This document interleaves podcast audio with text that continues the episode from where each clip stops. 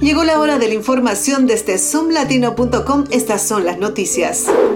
Ron DeSantis, candidato presidencial republicano, propuso medidas agresivas en inmigración, como poner fin a la ciudadanía por nacimiento y completar el muro fronterizo. Su plan refleja las políticas de Donald Trump y enfrenta obstáculos legales y diplomáticos. DeSantis expresó su postura durante una visita a Eagle Pass en Texas, una zona de cruce fronterizo.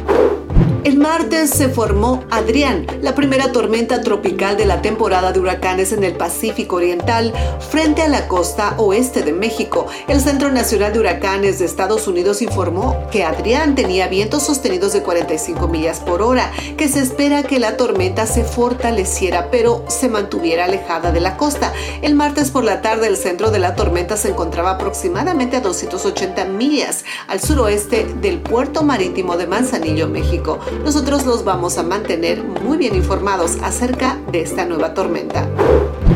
Y nos vamos hasta El Salvador, donde la Fiscalía General de la República informó sobre la captura de ocho personas acusadas de homicidio agravado y agrupaciones ilícitas.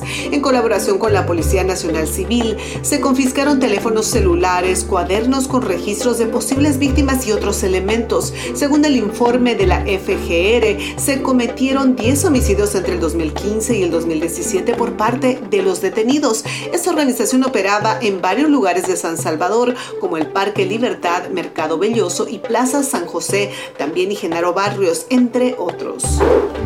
Así llegaron las noticias más importantes del momento gracias a zoomlatino.com. Les saludó Silvana Quiroz. Hasta pronto.